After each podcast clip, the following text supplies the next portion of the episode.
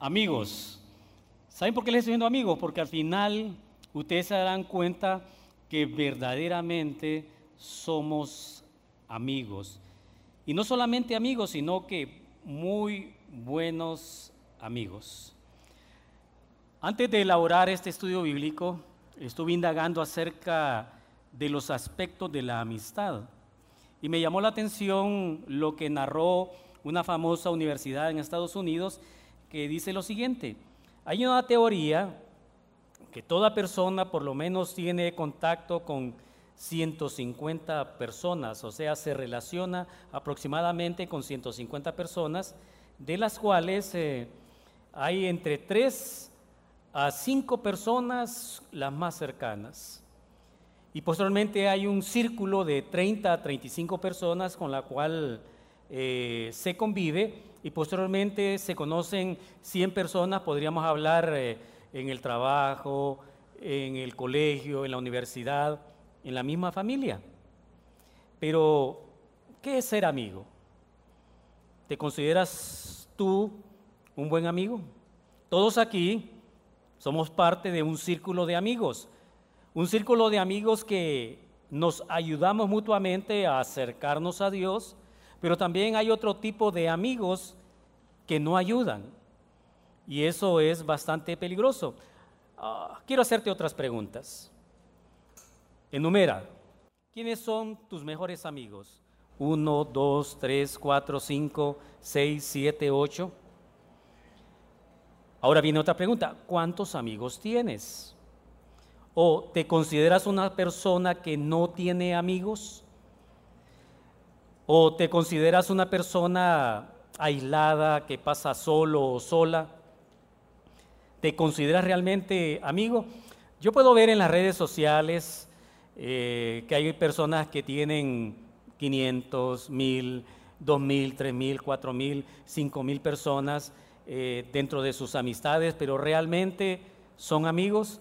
Parece que el concepto amistad solamente es, es un conocido pero la amistad va más profundo.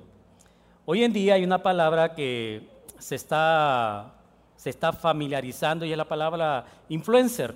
Todavía la Real Academia Española no lo ha aceptado, pero eh, para los jóvenes, para aquellas personas que están metidos en las redes sociales, ver un influencer es una persona que está influenciando. O veo también en las redes sociales donde dice figura pública.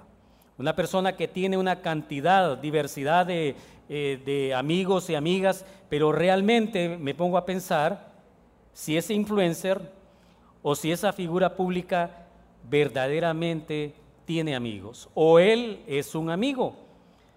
Un verdadero amigo me llevará a amar a Dios y a buscar la voluntad de Él.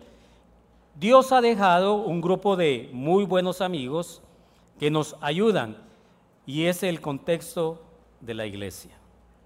Pero viene una pregunta, ¿qué es la iglesia?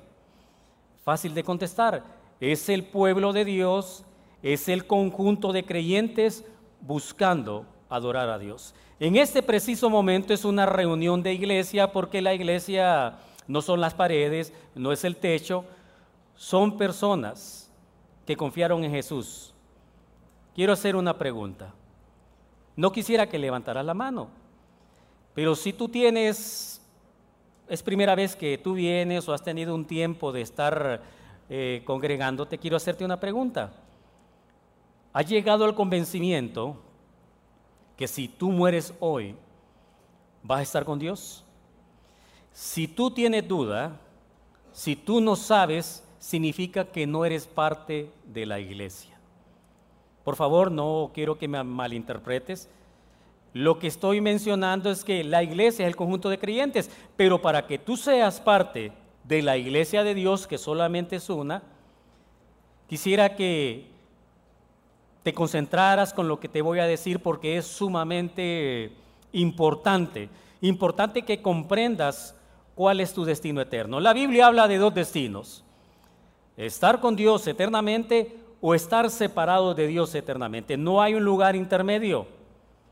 La Biblia dice que ustedes y yo no podemos estar con Dios porque somos pecadores. Quiero que me acompañes a ver algo para poderme ilustrar. Aquí tengo tres botones. Cada botón va a representar una etapa de nuestra vida. El primer botón negro representa nuestros pecados pasados. Todos aquí tenemos un pasado. Tal vez el pasado no lo queremos recordar porque fue un pasado de eh, mucha tristeza, eh, de muchos problemas, pero quiero traer a memoria, a tu mente y a mi mente, que todos aquí hemos pecado en el pasado. Hemos cometido pecados con nuestra mente, hemos visto cosas que no debemos no ver, hemos escuchado cosas que no debemos haber escuchado o hemos usado nuestro, nuestra boca en decir malas palabras, en chisme o cualquier otra cosa. O algunos aquí han utilizado el cuerpo de la manera que no le agrada a Dios. Todos aquí. Y probablemente hay alguno de nosotros aquí que tiene un sentimiento de culpa por su pasado, por ese pecado que lo, que lo atormenta enormemente y dice, yo no quiero recordar mi pasado. Hablamos de pecados pasados. Hoy pecamos. Estamos hablando de pecados presentes. Probablemente tú te hayas peleado con tu cónyuge. O probablemente tú como hijo o hija hayas tenido un problema con tu padre o madre. Probablemente hiciste algo indebido hoy. Todos aquí pecamos en el pasado y hemos pecado hoy, en el presente. Pero también ustedes y yo vamos a pecar en el futuro.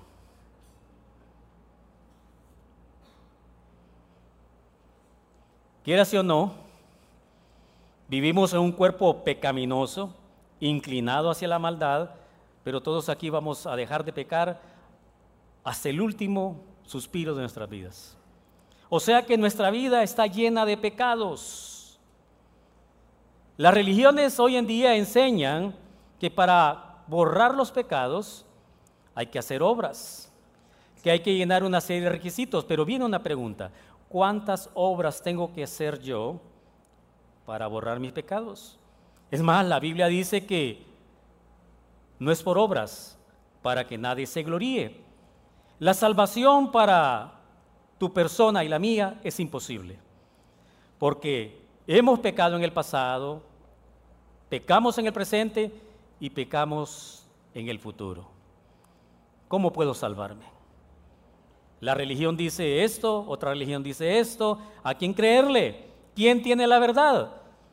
Jesucristo una vez mencionó, yo soy el camino, la verdad y la vida.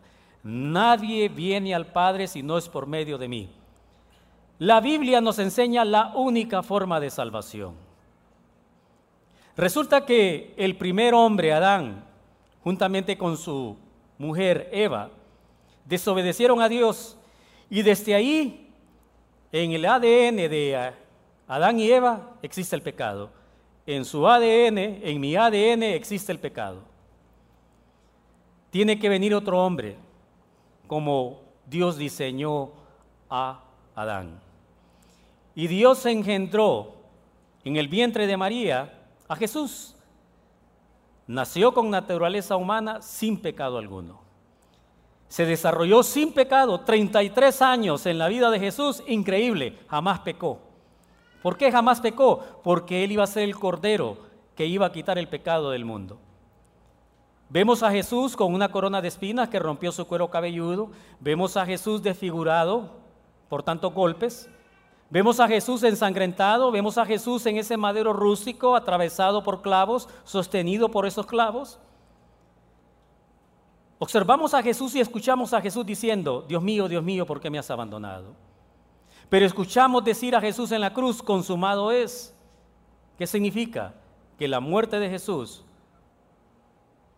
quita nuestros pecados pasados, presentes y futuros. Con su sangre él nos perdona. Viene Dios y observa la vida de Edwin Larios, del pastor Edwin Larios.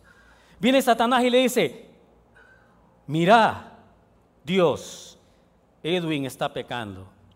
Viene Jesús y le dice, yo soy su abogado, yo pagué por sus pecados. No estoy hablando de licencia para pecar. Cada pecado tiene su consecuencia. Pero estamos hablando de la seguridad eterna. La salvación no se puede perder. ¿Saben por qué? Porque Dios Padre hizo resucitar a Jesús al tercer día porque Él quedó completamente satisfecho por el sacrificio único suficiente de Jesucristo en la cruz. La sangre de Jesucristo cubre todos nuestros pecados. Al creer en Él, ya Dios nos ve completamente limpios. Si tú has creído que Jesucristo te perdonó hoy, que tiene vida eterna, vamos a hacer una oración para invitarte a ser parte de la iglesia de Jesús. ¿De acuerdo? Si Dios te hizo comprender hoy que la salvación es por gracia, que no se puede perder, que es un regalo, por amor, repite conmigo esta oración. Dile, gracias Padre por haber enviado a Jesús a morir por mí. Gracias porque en esa cruz Él ocupó mi lugar y pagó mis pecados pasados, presentes y futuros. Y la Biblia dice que si creemos en Jesús como nuestro Salvador, tenemos la certeza, la seguridad que vamos a ir al cielo el día que muramos, porque tú nos perdonaste en esa cruz. Te acepto como mi único y suficiente Salvador. Padre, Ahora que somos parte de tu iglesia, quiero pedirte que en estos minutos tú nos enseñes hoy algo significativo, que es vivir la vida en los grupos de crecimiento. Te pido que en este preciso momento tu palabra sea la que nos inspire, que nos lleve al punto de ser parte aún más efectiva para llevarte gloria en el nombre de Jesús, amén. Ahora que ya tú eres parte de la iglesia, quiero decirte que la palabra iglesia oh, fue pronunciada por Jesús dos veces. De los cuatro evangelios, solo Mateo nos habla en dos acciones que Jesucristo mencionó la palabra iglesia. Y quiero decirte que aparece en Mateo 16, 18 que dice, y yo te digo que tú eres Pedro, y sobre esta roca edificaré mi iglesia, y las puertas del Hades no podrán vencerla. La gente alrededor dice, ¿y qué es eso de iglesia? ¿Qué significa eso? Más adelante en Mateo 18, 17 dice, si tampoco a ellos les hace caso, hazlo saber a la iglesia, y si tampoco a la iglesia le hace caso, téngalo entonces por gentil y cobrador de impuestos. Dos veces en Mateo, en los cuatro evangelios, se menciona la palabra iglesia. Y la última vez que se pronuncia la palabra iglesia es en Apocalipsis 22, 16, que dice, yo, Jesús, he enviado a mi ángel para que dé a ustedes testimonios acerca de estas cosas, que tratan de las iglesias. Yo soy la raíz y el linaje de David la estrella resplandeciente de la mañana. Hoy quiero tomar dos eh, versos bíblicos como referencia, como base, como sustento para hablar de eh, vivir en vida en los grupos de crecimiento. Dice el libro de Hechos capítulo 2, verso 47, mientras alababan a Dios y brindaban ayuda a todo el pueblo, y cada día el Señor añadía a la iglesia a los que habían de ser salvos. Miren qué acción más importante en la sociedad. La gente miraba a la iglesia alabar a Dios, pero también brindaban ayuda al pueblo. Hechos 4:32. Todos los que habían creído, o sea, todos los cristianos, todos los que tienen seguridad eterna, los que creen que la salvación no se puede perder, eran de un mismo sentir y de una era de un mismo sentir y de un mismo pensar. Ninguno reclamaba como suyo nada lo que poseía, sino que todas las cosas las tenían en común. La iglesia es el conjunto de creyentes. Los grupos de crecimiento son una universidad para nuestras vidas. Quiero decirles que no es una escuela los grupos de crecimiento, es una universidad. Y nos van a enseñar y nos enseñan y nos seguirán enseñando en dos áreas importantes en nuestra vida. La primera enseñanza, aprendemos a recibir. Así de sencillo. Muchos de nosotros venimos a la iglesia, a los grupos de crecimiento con muchas necesidades y problemas. Venimos borbandeados de egoísmo, venimos borbandeados de envidia, venimos borbandeados de celos, de resentimientos, con malas costumbres, incluso con un pasado oscuro. ¿Cuál es la reacción del mundo? Van a ver un gráfico ahí.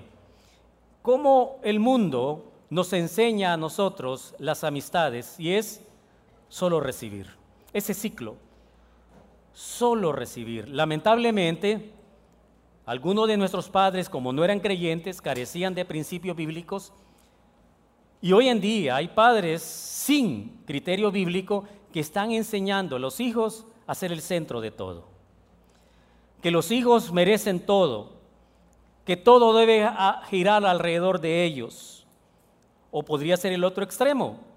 Soy miserable, yo no sirvo, yo soy una basura para este mundo. ¿Por qué razón? Porque el ser humano es enseñado en este mundo, apartan a Jesús y se vuelven ellos como las personas más importantes. Hay muchos hoy en día llenos de vanagloria, egoísmo, envidia. Esas personas miran como amenaza a los demás porque somos el centro. Algunos de nosotros vienen de hogares desintegrados, sin amor. Y por eso es bien importante la vida en los grupos de crecimiento, porque aprendemos en tres cosas ahí para que lo puedan llenar. Y son tres necesidades importantes en la vida del ser humano. La primera es la necesidad de amor. Muchos distorsionan la palabra amor, que el amor son una emoción, que el amor es una necesidad, pero el amor son acciones, de eso vamos a hablar profundamente. Muchos aquí tienen esa necesidad de aceptación.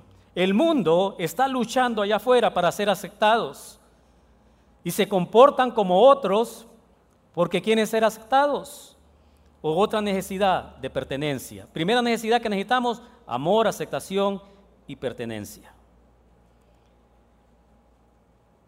Yo he visto muchos matrimonios venir a los grupos de crecimiento con serios problemas matrimoniales, al punto del divorcio.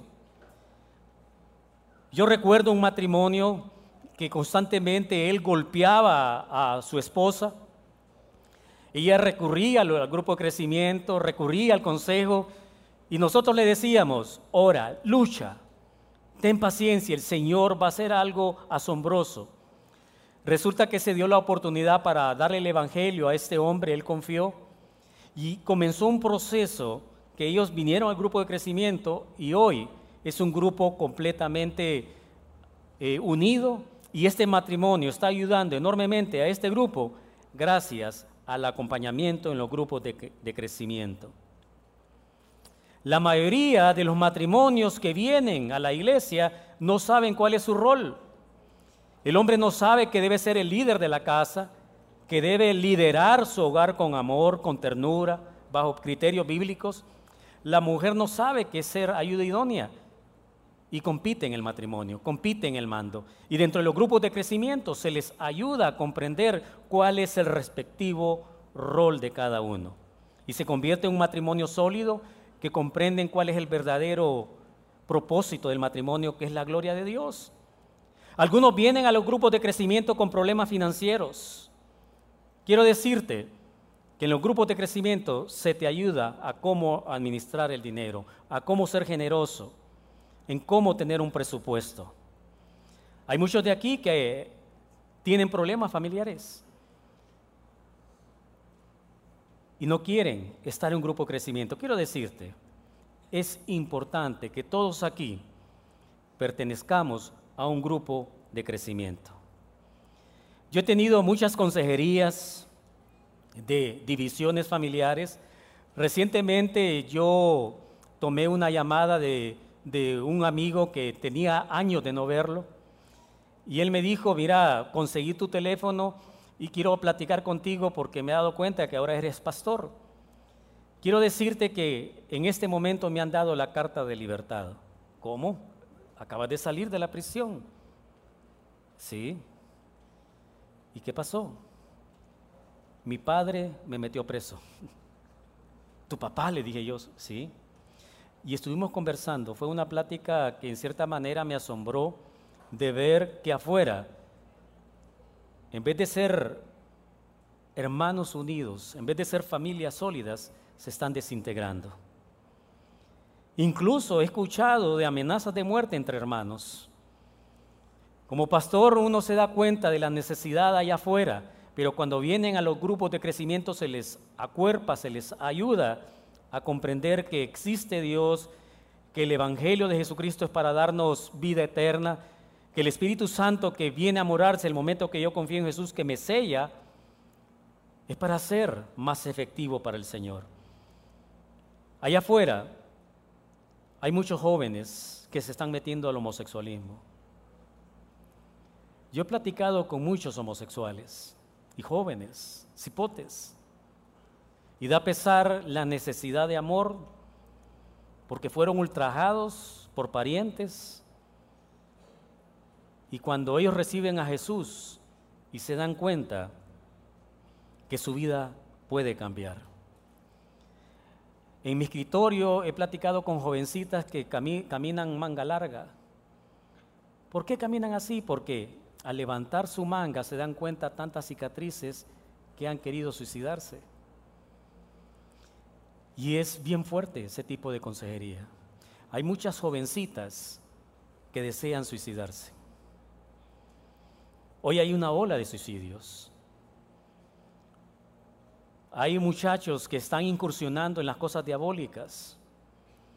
Yo he tenido muchas consejerías de niños que platican con demonios, niños que platican en la noche y ven cosas horribles. Y cuando descubren el Evangelio, sus vidas cambian. Pero esos niños necesitamos traerlos a los grupos de crecimiento. Venimos con malas influencias. Alguien mencionó, dime quiénes son tus amigos y te diré cuál va a ser tu futuro. La Biblia dice que las malas costumbres corrompen las, las malas compañías corrompen las buenas costumbres. Quiero narrarles parte de mi vida y les voy a enseñar algunas fotografías. ¿Podemos poner la primera? Les quiero enseñar dónde estoy, dónde, aquí. Pongamos la foto, por favor. ¿Dónde estoy yo? Este soy yo. Tenía 13 años. ¿Quién de aquí tiene 13 años acá? No, 82 años tiene. Quiero decirles algo. Esta es la primera edad que yo me embriagué. A los 13 años yo comencé a ingerir bebidas alcohólicas. Estos eran mis amigos. Malas influencias. Ninguno de ellos me llevó a conocer a Jesucristo. Siguiente fotografía. ¿Dónde estoy yo? Estoy ahí de travieso encima del busto del señor Vicente Cáceres. Siguiente foto. Aquí estoy. Yo hice el examen general ebrio. Yo no sé cómo lo pasé.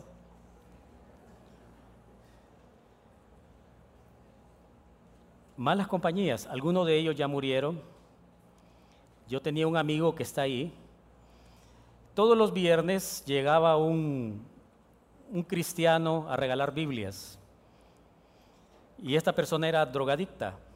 Yo decía, pero ¿por qué este hombre es drogadicto y va a agarrar Biblia todos los viernes. Y entonces una vez lo seguí al baño. ¿Y saben lo que hacía? Arrancaba la hoja de la Biblia para hacer puritos.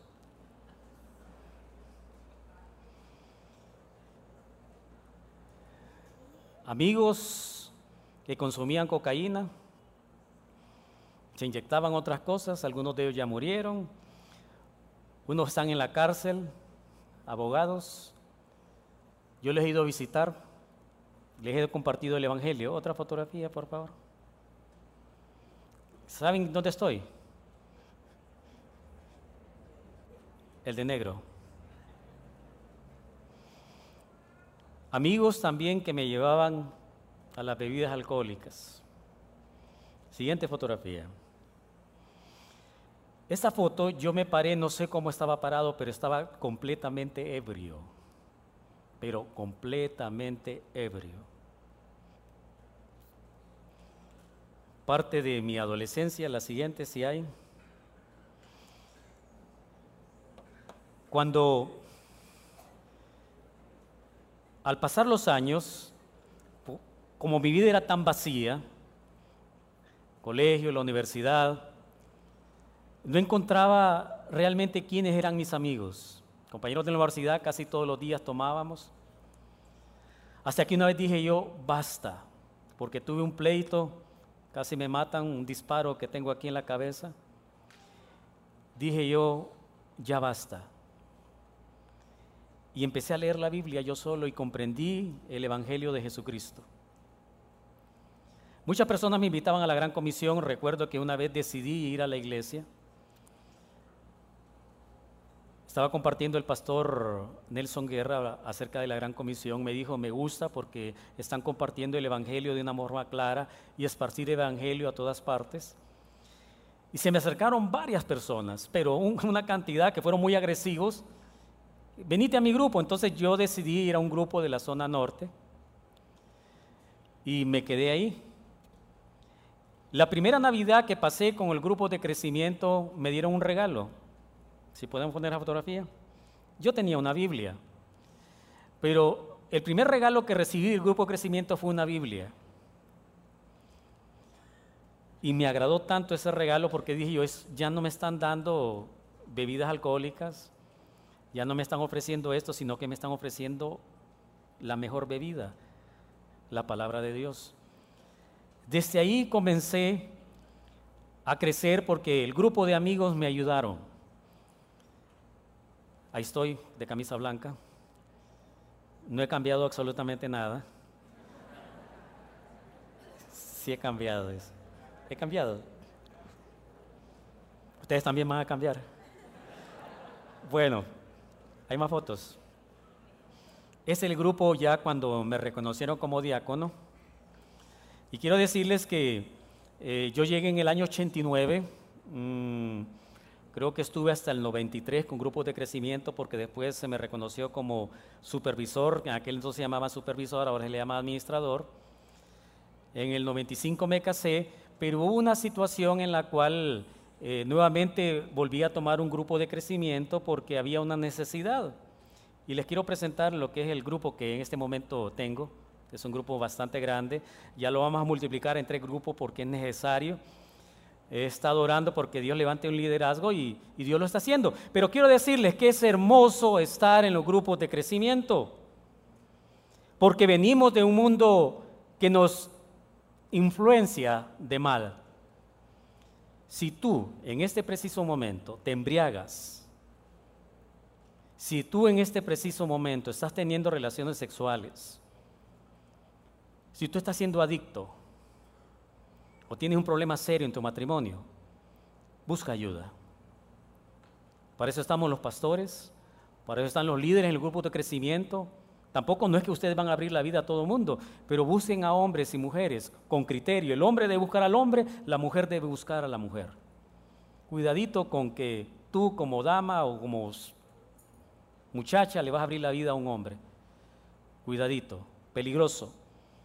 Hay un orden, mujer con mujer, hombre con hombre, buscando ayuda espiritual. Muchos vienen con distorsiones con el aspecto de la parte sexual. Algunos vienen con problemas de identidad. En los grupos de crecimiento aprendemos a ser amados, a ser aceptados y el sentido de pertenencia. Una segunda enseñanza. Aprendemos a dar. En los grupos de crecimiento aprendemos a amar a otros, la exhortación, la amonestación, la enseñanza bíblica. Por eso me gusta esa ecuación bíblica que la quiero presentar en este preciso momento. Si podemos poner la gráfica. Me dan, me dan de la palabra de Dios, me dan la exhortación, me dan la amonestación, me enseñan a cómo vivir la vida cristiana, yo enseño a otros. Dar, recibir, dar, recibir. Ese es el estilo de los grupos de crecimiento. Si yo recibo, doy. En gracia recibo, en gracia doy. Hay personas aquí que jamás han sentido un abrazo tierno, puro y santo. Hay personas aquí que jamás les han dicho te amo de una manera correcta, adecuada. Hay jovencitas acá que dicen, bueno, se acercan a mí por un objetivo físico. Pero qué bonito cuando en los grupos de crecimiento se acercan para beneficio mutuo, para la edificación, para la estimulación en amar y buscar más a Jesucristo. En los grupos de crecimiento aprendemos a servir, aprendemos a decir buenos días, incluso buenas noches, aprendemos costumbres que se han perdido, Aprendemos a ser caballeros con las damas. Aprendemos a respetar a los mayores, porque la Biblia nos enseña y nos educa. El único libro que educa es la Biblia. Porque yo conozco muy buenos profesionales con doctorados que son muy mal educados, que carecen de integridad, que carecen de honestidad. La Biblia es el único libro que educa. Por medio de los grupos de crecimiento influenciamos a la sociedad, oramos, evangelizamos, nos edificamos, nos conectamos. Quiero decirles que los grupos de, de crecimiento son la familia. Es la familia. En mi grupo de crecimiento yo amo a cada uno de los grupos de crecimiento. Lamentablemente hay que abrir otros nuevos grupos. Porque es la multiplicación. Yo no quiero quedarme con un grupo de crecimiento 10 años. Por eso es que debemos crecer. Si tú no estás en un grupo de crecimiento, te estás perdiendo lo mejor.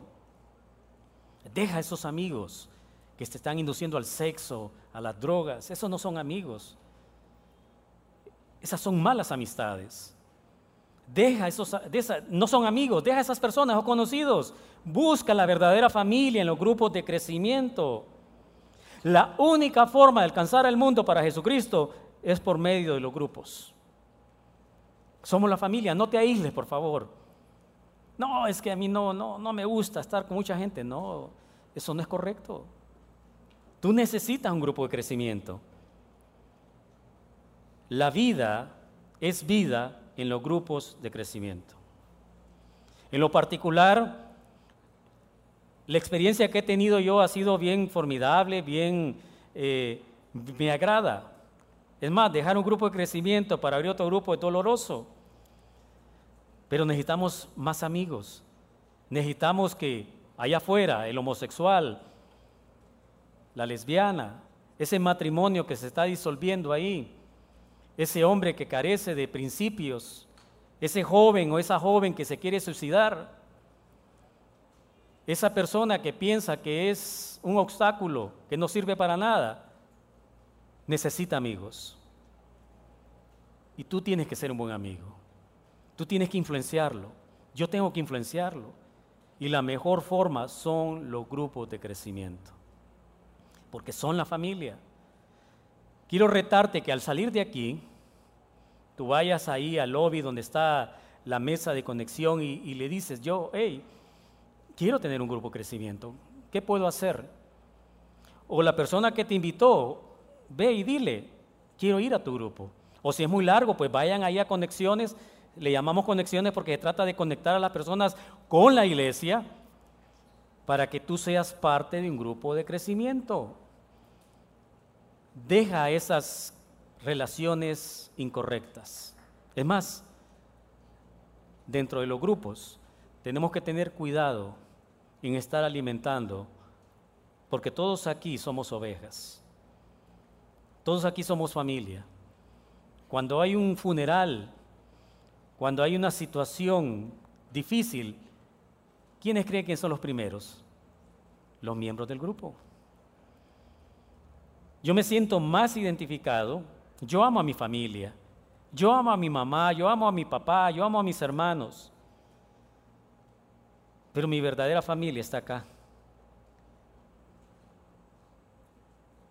Y mis padres son salvos, es la iglesia.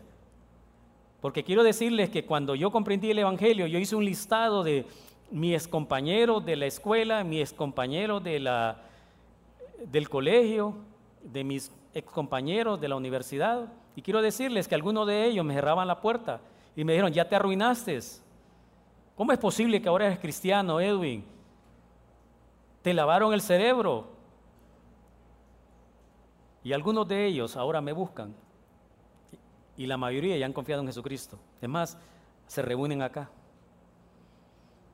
Es compañeros del colegio se reúnen acá. Porque Dios es bueno.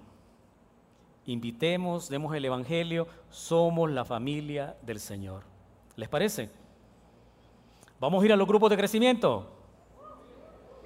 Bueno, ¿sí? Vaya pues, digan que sí. De eso se trata. Amigos, amigos, tenemos que alcanzar el mundo para Jesucristo. Lo vamos a hacer. Lo vamos a hacer porque vamos a estar una eternidad en el cielo. Hoy nos toca trabajar para el Señor. Hoy hay que darlo todo para Jesucristo. Hay que dar todo. Vamos a orar. Dios, gracias por este tiempo tan especial. Gracias porque tú eres real. Él es un Dios amoroso, tierno. Y hoy queremos adorarte, Señor. Gracias por ese invento tan extraordinario, tan exquisito, tan formidable, que es los grupos de crecimiento. Gracias porque la iglesia tú la compraste con tu sangre, tú eres el dueño. Señor, bendice a cada persona acá. Y gracias por tu evangelio, gracias por tu causa, gracias porque tú eres un Dios grandioso. En el nombre de Jesús oramos. Amén.